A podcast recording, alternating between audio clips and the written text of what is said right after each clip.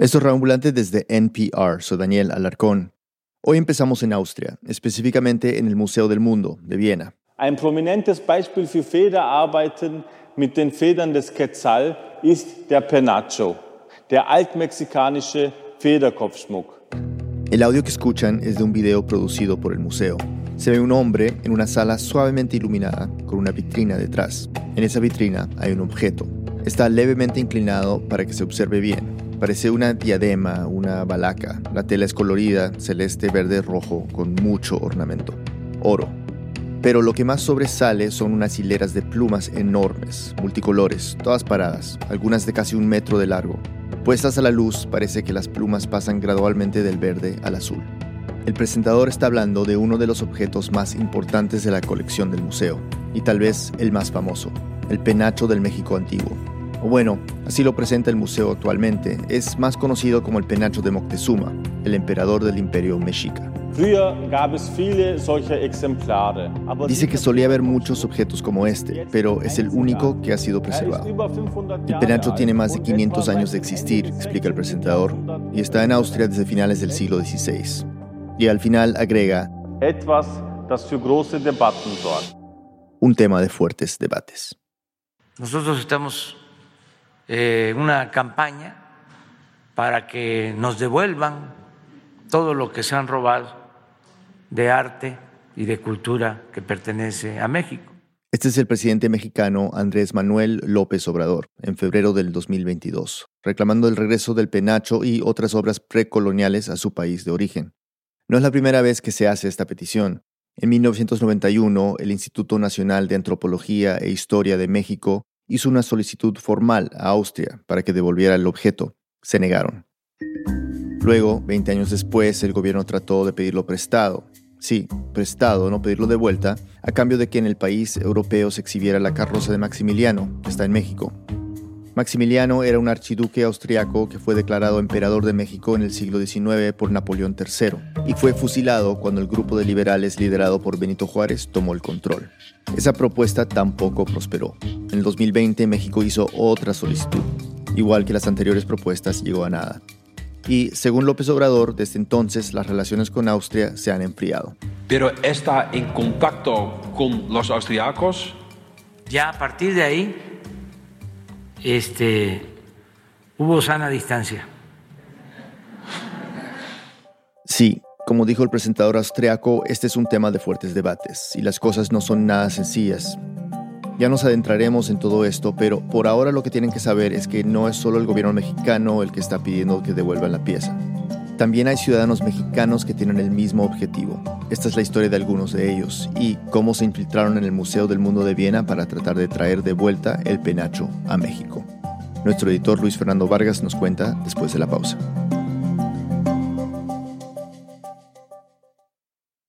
Este mensaje viene del patrocinador de NPR, Squarespace. Destaca en cualquier bandeja de entrada con las campañas por correo electrónico de Squarespace. Recopila suscriptores y conviértelos en clientes leales. Comienza con una plantilla de correo electrónico y personalízala aplicando los elementos de tu marca, como los colores y el logotipo de tu sitio. Los análisis integrados miden el impacto de cada envío. Visita squarespace.com/npr para obtener una prueba gratuita y luego usa el código NPR para ahorrar 10% en la compra de tu primer sitio web o dominio. Los dejo con Luis Fernando. Son dos mejores amigos. Mi nombre es Joshua Arangüena, soy mexicano de 49 años, publicista. Yo soy Sebastián Arrachedera, todo el mundo me dice el pana. Soy venezolano de nacimiento y mexicano de corazón. Se conocieron en sus 20 cuando comenzaban a trabajar en una agencia de publicidad. Ahí nació una amistad. Empezamos cada vez a, a viajar más, a ir a festivales de publicidad, etcétera, etcétera, y nos hicimos como súper buenos amigos. Después de unos años, cada uno tomó rumbos diferentes. Joshua formó su propia agencia de publicidad en México Sebastián empezó a trabajar como documentalista en Los Ángeles, pero el vínculo se mantiene estrecho. Un día vamos a hacer stand-up, un día vamos a hacer cualquier locura que se le ocurría a mi Gordy, y aquí andamos ariando de arrieros en el camino.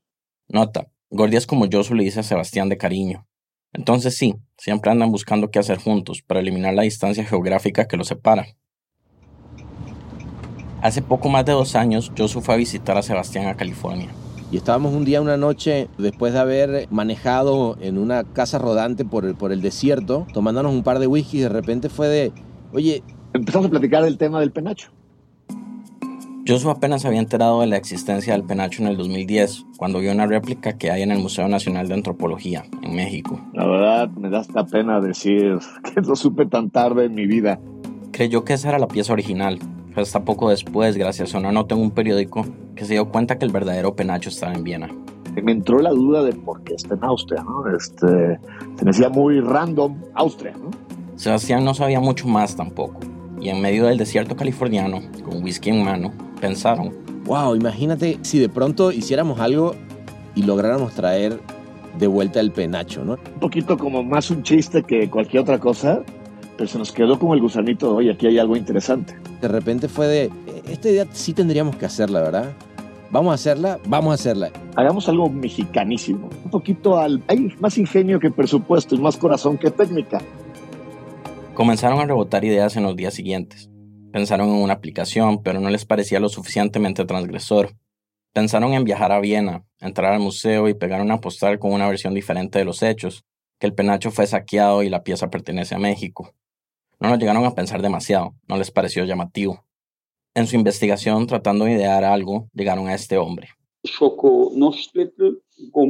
Es un gran activista mexicano que llevaba toda su vida queriendo que el penacho volviera. Bueno, mi lucha empezó hace 40 años, muy largo tiempo, en forma continua, y he recorrido más de dos millones de kilómetros.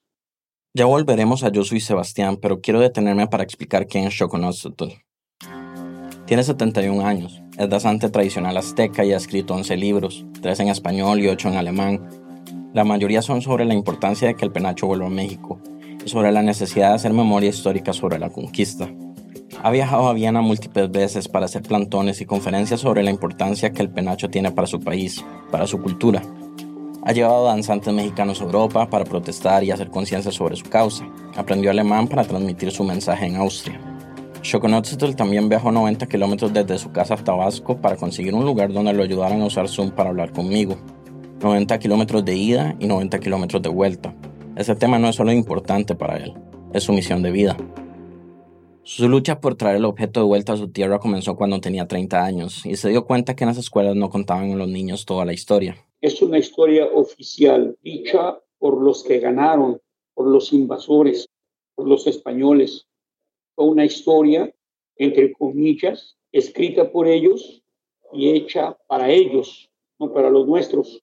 Para los que son descendientes de los pueblos originarios de América queremos parecernos a los gringos, queremos parecernos a los franceses, a los italianos, a los españoles y olvidamos el querer parecernos a lo que somos.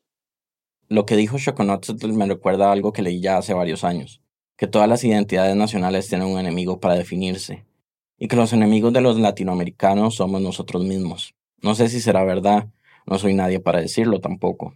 No se lo pregunté en la ocasión que hablamos, pero creo que Shokonotzatl estaría de acuerdo con esta idea después de 500 años, nos han lavado el cerebro, nos han tratado de quitar todo lo de relativo a nuestra cultura y nos han querido hacer españoles de segunda o de tercera categoría. Su posición es muy rígida en cuanto a lo que de verdad es latinoamericano o mexicano. Para él lo nuestro es solo aquello previo a la conquista, sin tomar en cuenta esos 500 años en que el continente se ha transformado por migraciones, por conflictos sociales y políticos, por la tecnología y por el inherente cambio que trae el paso del tiempo. Parte de su misión de vida es transmitir esto a la gente por medio de conferencias y charlas, pero es como chocar contra una pared.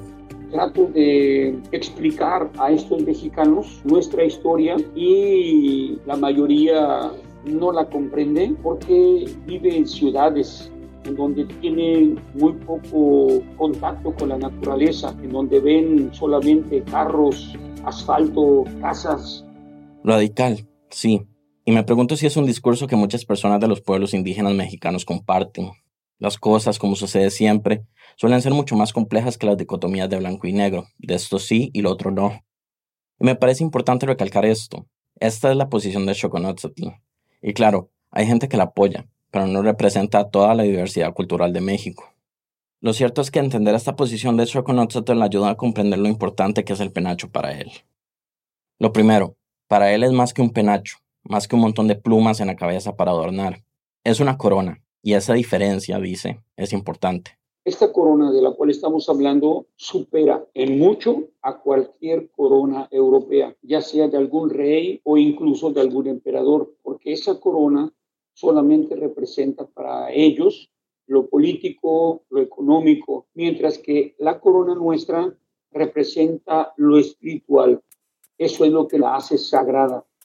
Xoconotzotl equipara la importancia de la corona con la que tiene la mitra papal, esa pieza que el papa utiliza en la cabeza durante las ceremonias para los católicos. Para mí es tan sagrada que yo no me atrevería a tocarla y lo que da ese carácter sagrado son sus plumas. Fue hecha de 400 plumas del pájaro quetzal, 400 plumas. Este pájaro es sagrado. Para los mayas y los aztecas, el quetzal era el dios del aire. Las plumas de su cola eran una alegoría del crecimiento de las plantas. Ahora bien, esa es la versión de Choconotzotl, su verdad. La historia oficial es que no sabemos a quién perteneció la corona o el penacho, y a medida que avanzan los años, los antropólogos que la estudian están más convencidos de que no perteneció a ningún emperador, sino que posiblemente era usada por sacerdotes, porque los gobernantes solían usar implementos de oro. Otra cosa que no se sabe con certeza es cómo llegó a Europa. Una de las teorías más difundidas es que fue un regalo de Moctezuma a Hernán Cortés, el líder de la expedición que conquistó México en 1521. Luego los españoles llevaron la pieza de vuelta a Europa y se lo obsequiaron a Carlos I de España y V del Sacro Imperio Romano Germánico. Hay gente que cree que el que haya sido un regalo vuelve el reclamo un poco injusto. Algo que sí se sabe, según los escritos históricos de la época, es que los españoles, después de obtener la pieza, capturaron a Moctezuma y que murió de causas poco esclarecidas. Y bueno, eso sí que podría decirse que también es injusto. Entonces, al parecer, el objeto se trasladó a Viena en la segunda mitad del siglo XVII, donde aparece en la colección de arte del archiduque Fernando II de Habsburgo, que era pariente de Carlos I. Luego se mueve varias veces a causa de guerras y otras circunstancias, hasta que en 1814 vuelve a Viena para ser exhibido en el Palacio de Belvedere Bajo.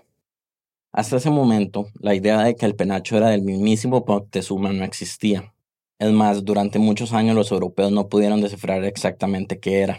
Fue hasta finales del siglo XIX que una antropóloga estadounidense, Celia Nuttall, concluyó que una pieza tan hermosa solamente pudo haber sido usada por el emperador, así de arbitrario.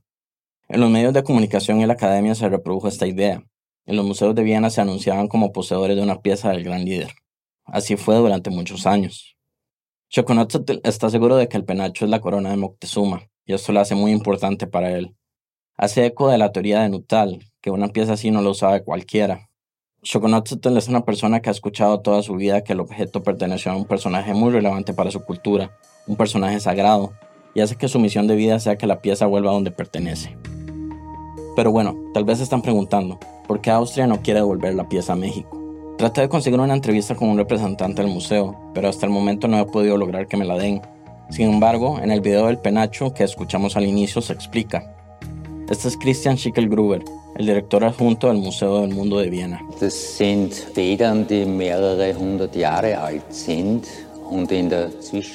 Dice que debido a que las plumas del penacho datan de varios siglos atrás, están tan secas y frágiles que la más mínima vibración las destruiría.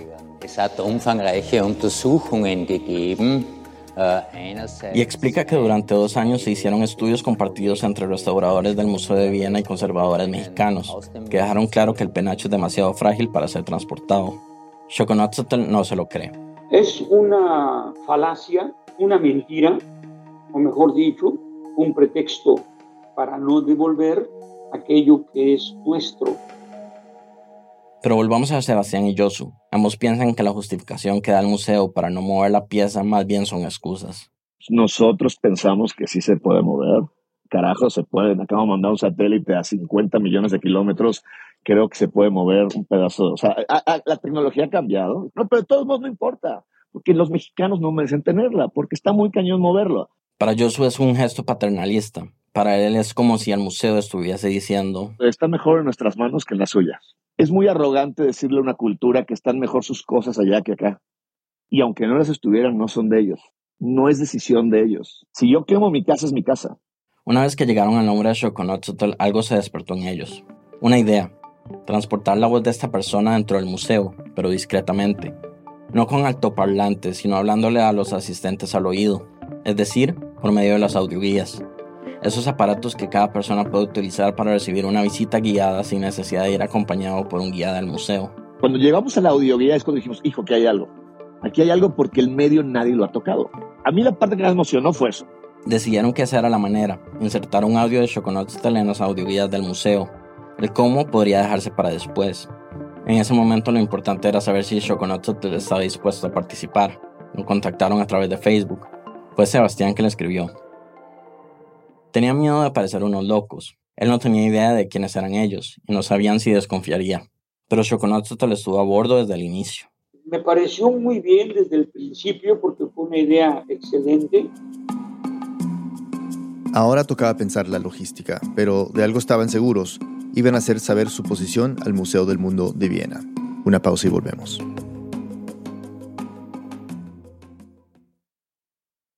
Estamos de vuelta en Reambulante. Antes de la pausa, escuchábamos los planes de dos mexicanos y un mexicano de corazón, nacido en Venezuela, para infiltrarse en el Museo del Mundo de Viena y reclamar su pieza más valiosa, el penacho de México antiguo, mejor conocido como el penacho de Moctezuma, aunque la versión oficial dice ahora que no era de él, sino de un sacerdote. Más allá de a quién perteneció, Yosu, Sebastián y Shokonosh Lettel creen que la versión del museo no cuenta toda la historia. Hay una versión de la historia que se cuenta en el museo, que es algo mucho más superficial y exótico desde un punto de vista totalmente patriarcal de, de, quien tiene la corona y evitando a toda costa hablar de la realidad y es que eh, fue producto del saqueo, ¿no? No es que el museo se niegue a hablar de la conquista, de hecho está ahí en la página web y en la descripción de la pieza, pero es cierto que no se habla del baño de sangre que dejó, se deja la información vaga, nebulosa. Lo que sí dice explícitamente es que el penacho es propiedad de la República de Austria. Pero bueno, Yosu y Sebastián idearon un plan para introducir un discurso de Shokonosh Lettel en el museo sin que las autoridades se dieran cuenta, por medio de las audioguías. Luis Fernando nos sigue contando. Una vez que Shokonotzotl se unió a la operación, el siguiente paso era crear el audio que escucharían los visitantes del museo. Shokonotzotl le escribió un texto explicando lo que significa la pieza para los descendientes de los aztecas. Lo llevaron a un estudio para que lo grabara. Casualmente me dijeron que estuvieron en el estudio el 13 de agosto de 2021, el día que se cumplieron 500 años de la caída de Tenochtitlán, la capital de la civilización mexica. Luego lo editaron con música. Este símbolo azteca se llama realmente Copili Quetzali en la lengua náhuatl, que quiere decir corona real preciosa. Y es para nosotros muy importante. Habla de cómo está hecha, de cuáles son las plumas que lo conforman, el simbolismo de cada una de esas plumas para una cultura. La corona tiene 400 plumas largas, símbolo de sabiduría, poder, eternidad e infinito. Era básicamente impregnar a un objeto con todo un significado que quizás los, hoy en día los visitantes ni siquiera estaban poniéndose a pensar que eso tuviera esa importancia, ¿no? Para los europeos, el penacho es bonito, antiguo y principalmente exótico. Pero para nosotros los aztecas, esta corona es portadora de fuerza, poder y sabiduría del soberano Moctezuma Xocoyotzin.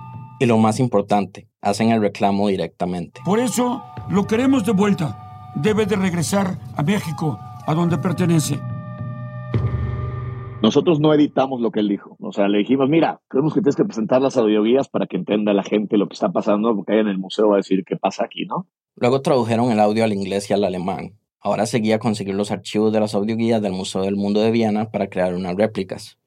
Una amiga ucraniana los puso en contacto con alguien en Viena, que a escondidas tomó una audioguía del museo y traspasó los contenidos a una computadora. Es fácil, la audioguía funciona como un disco duro, es cuestión de conectar a la computadora y copiar y pegar. Con los archivos ya en su posesión, devolvió el aparato. Y obviamente le tomamos una foto para saber cuál era la audioguía que tenía el museo. O sea, el modelo del aparato, para conseguir unos iguales. Buscaron en internet a la productora de las audioguías, era una compañía rusa. Compraron 50 aparatos exactamente iguales a los que habían en el Museo de Viena. Era un número arbitrario, lo que cabía en el presupuesto que tenían. Y es que esto fue una operación totalmente financiada por Yo Soy Sebastián, o sea, todo venía de sus ahorros.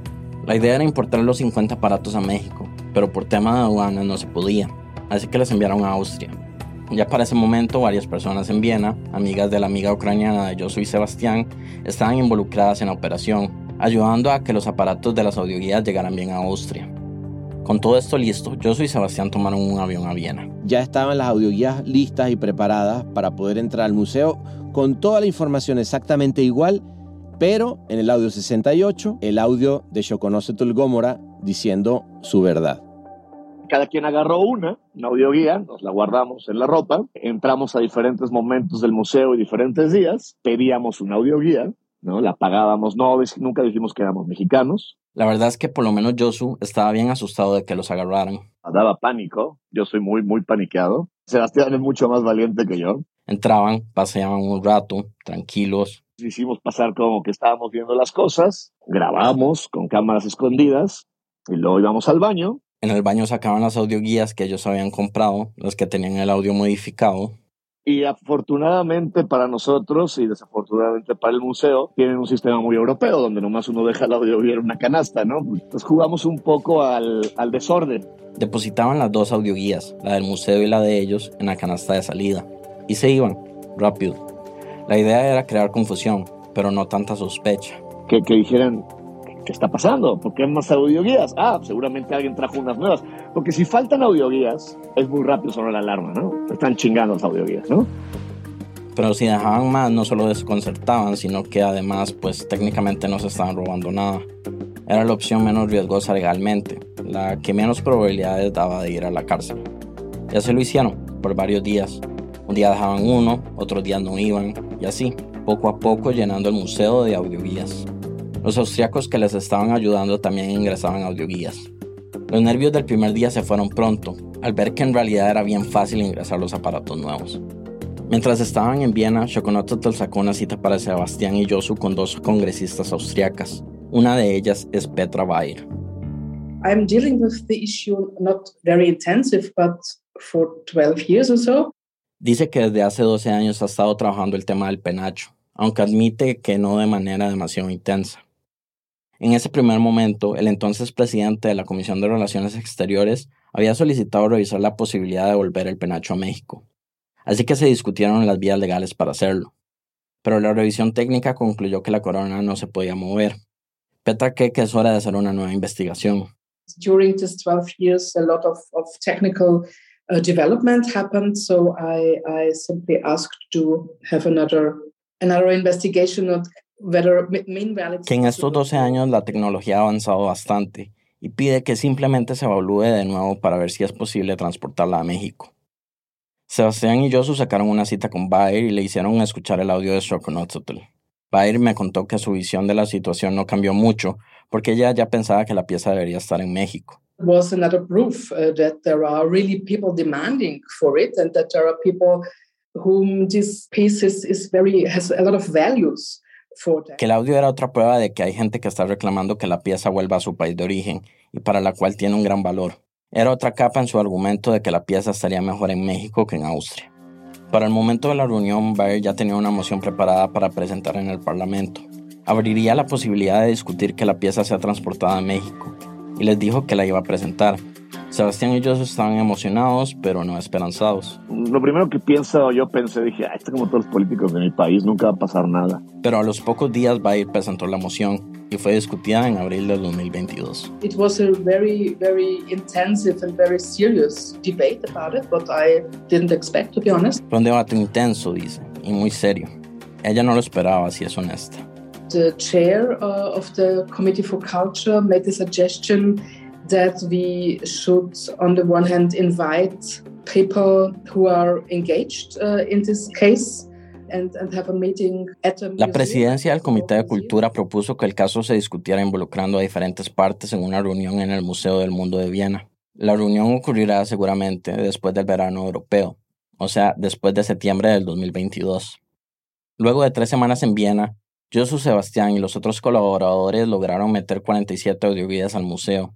Después de ingresarlas, todo estuvo fuera de sus manos. No sabemos si lo oyeron dos o, o diez mil. Volvieron a México y a Los Ángeles y de inmediato se prepararon para sacar una campaña, un comunicado, una página web y una petición en change.org para pedir que el penacho vuelva a México. La noticia empezó a circular el 10 de febrero de 2022.